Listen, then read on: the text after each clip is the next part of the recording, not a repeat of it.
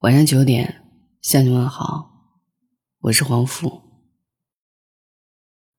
中国式标配绑架了多少成年人？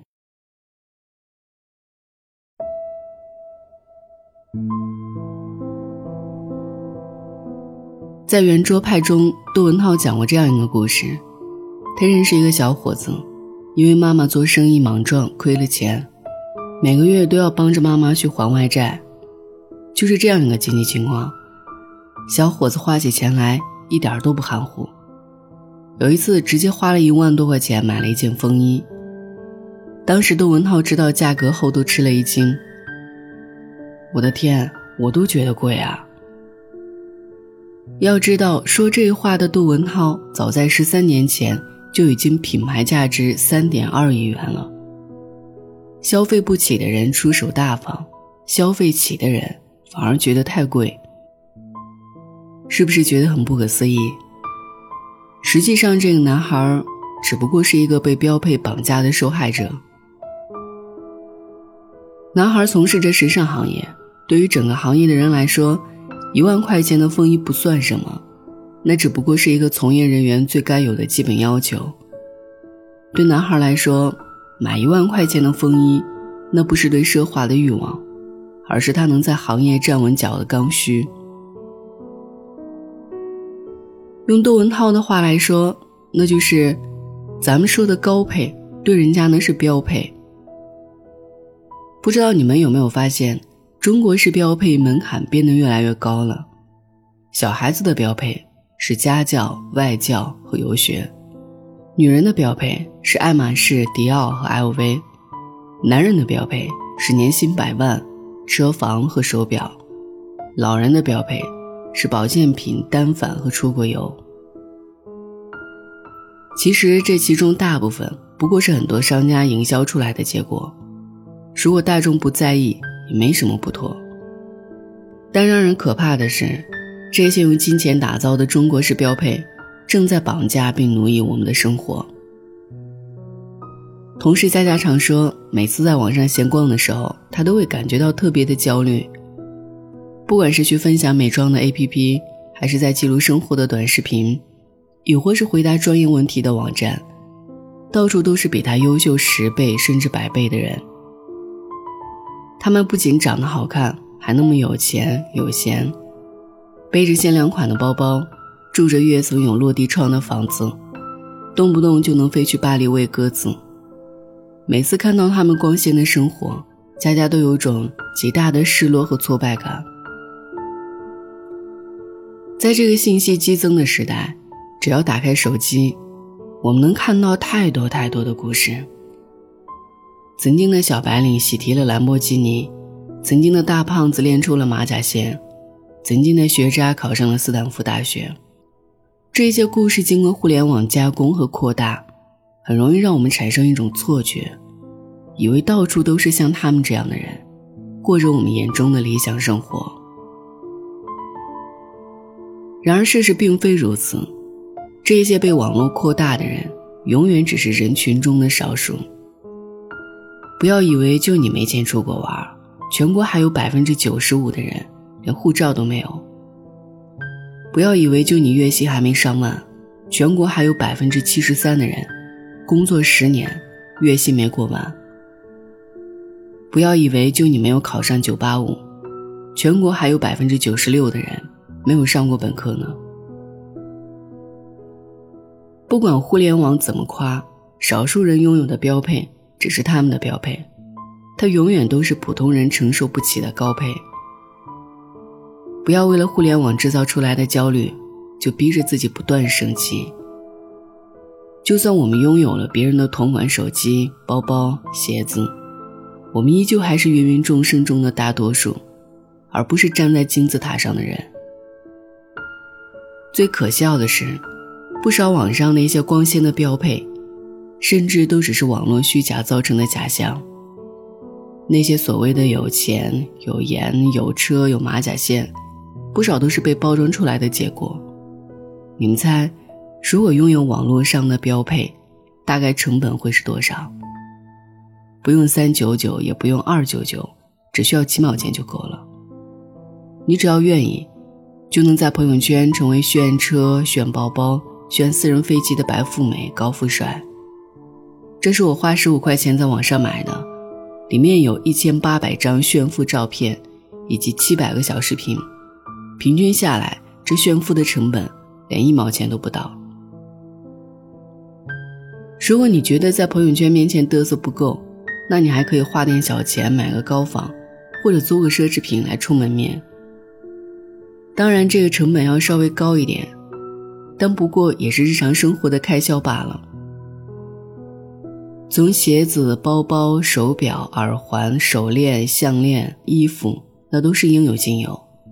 甚至卖家还宣称外观跟真的一模一样，就连设计师亲自来看都看不出来。虽然我觉得这话有水分，我相信去糊弄糊弄身边人，这应该绝对是够了。想要变白变美，甚至都不需要花钱，只要滤镜给到够，角度找得好，分分钟拥有婴儿肌、大眼睛、高鼻梁。还记得抖音上的网红阿纯的变装吗？只要化妆到位，滤镜给够，糙老爷们儿也能变成娇滴滴的小姐姐。不要觉得惊讶，这就是互联网的好处。隔着屏幕，它能把黑的说成白的，把丑的变成美的，把男的变成女的。只要愿意，互联网能让十分变成一百分。这种营造出来的一百分，根本就是一场虚幻。我们根本就没有必要去追寻。别以为全世界就你最丑、最穷、最没本事。实际上，那些所谓优秀的男女，说不准还不如你。为什么我非要劝你别被标配绑架？理由很简单，标配从来不是一个恒定的标准。当我们在追逐它的时候，它只会水涨船高，最后将我们奴役。在日本泡沫经济前，就曾出现过人们被标配绑架奴役的现象，那时。在日本流行起了打高尔夫球，那是身份和地位的象征。为了拥有成功人士的标配，人们开始纷纷购置高尔夫球杆，生怕自己掉了价。没有钱的人不惜借高利贷去买，当然，大多数人只是买来装装样子，连高尔夫球场都不会去。但对他们来说这就够了，因为在他们眼中，高尔夫球杆的标签价值。远远大于它的实用价值。然而讽刺的是，在花高价装门面没多久，标配的门槛却变了。这次不只是看有没有高尔夫球杆，还要看什么材质、什么品牌。等大家在苦哈哈的往里砸了更多钱之后，标配的门槛又变了。这次到了装球杆的袋子、打高尔夫球时穿的鞋子、裤子、衣服等等。在标配不断升级的过程中，最倒霉的人还是那些普通人。他们总以为自己能一次到位，哪想到却陷入了一个无底洞。标配的成本越来越高，他们欠的钱越来越多，直到了最后，标配带给他们的不是各种体面和尊严，相反，只剩下巨额欠款和入不敷出的生活。现实就是如此魔幻。当我们费尽心力去追求所谓的标配时，从一开始就已注定我们会成为追逐赛中的牺牲品。非但不能一下就追上，甚至还会在这场追逐赛中损失惨重，得不偿失。朱德庸有一幅著名的漫画作品《当我从十一楼跳下》，讲的是一个女子从十一楼跳楼自杀。在身子下坠过程中，他看到了十楼以恩爱著称的夫妻正在斗殴，九楼平常坚强的 Peter 正在偷偷哭泣，八楼的阿妹发现未婚夫跟最好的朋友在一起，七楼的丹丹正在吃他的抗抑郁症药，六楼的失业阿喜每天买七份报纸找工作，五楼受人敬重的王议员正在偷穿老婆的内衣。四楼的 Rose 又和男友闹分手，三楼的阿伯每天都盼望有人拜访他，二楼的丽丽还在看她那结婚半年就失踪的老公照片。这时，跳楼的女子才意识到，在我跳下之前，我以为自己是世界上最倒霉的人。现在我才知道，每个人都有不为人知的困境。我看完他们的处境之后，突然觉得自己其实过得还不错。所以刚才被我看到的人，现在都在看着我。我想他们看到我跳楼之后，也会觉得自己过得还不错。几乎每个人的幸福感都是通过比较得来的。如果周围人过着跟我们同样穷的生活，即使住在透风漏雨的小屋子。他们也会觉得知足幸福。但如果周围哪怕有一个人过得比我们稍微好一点，即使又有一个融乐的家庭、舒适的工作，我们也会有强烈的不幸感。在这个经济飞速发展的时代，我们周围光鲜的人太多太多，富二代的同事，刚拆迁的发小，融了资的同学。即使如此。我们也不必觉得沮丧和焦虑。这世上根本就没有事事都光鲜的人，每个人都会有一地鸡毛的时候。如果你执着于比较，那就是执着于不痛快。生活是自己的，人生也是自己的，只有放下攀比的人，才能真正获得自由。要不然，你身上的重压会一直都在，就像溺水的人。如果再不出来透口气，就会被憋死。在电影《遗愿清单》中，有一幕让我印象深刻。在患癌住院后，老人躺在病床上回顾自己的一生，发现自己还有很多心愿没有完成。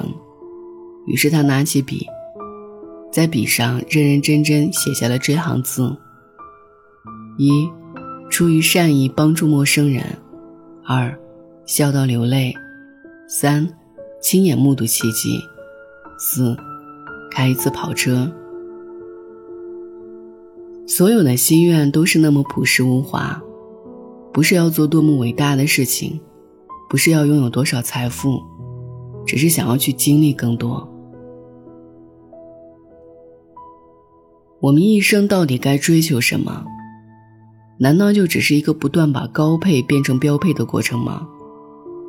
看看无数经历生死的人，他们总是在用亲身经历告诫我们：活着的意义与金钱、地位、名利都无关，而是能够保证在我们短暂的一生中，能够看见世界、感受生活，不虚此行罢了。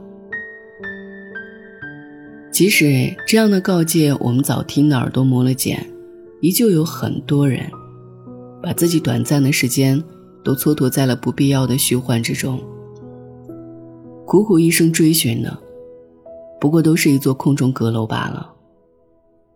李开复在《向死而生》中提出了人生的七个死亡学分，我想，这才是高级人生的标配，该是人人都努力追求的标配。第一，保持健康；第二，接受无法改变的事情。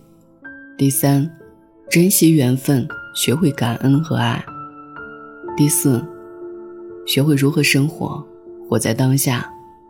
第五，避免名利的诱惑。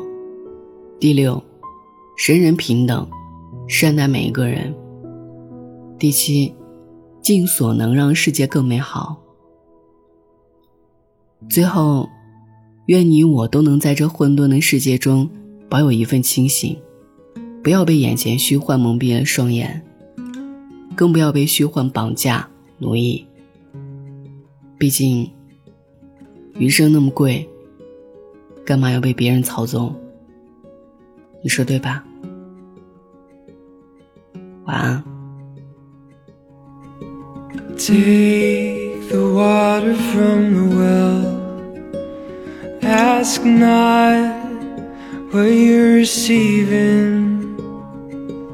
make it into something else. Do not look for a reason to pour out the fortune you found for more hiding deep in the ground.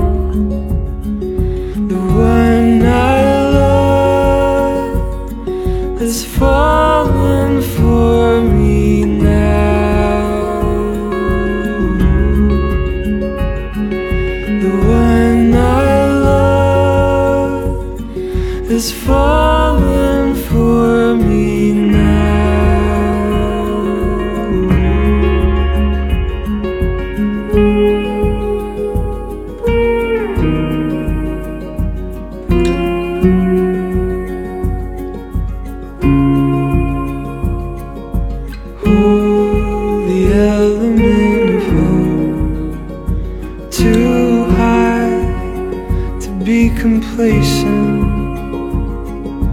Don't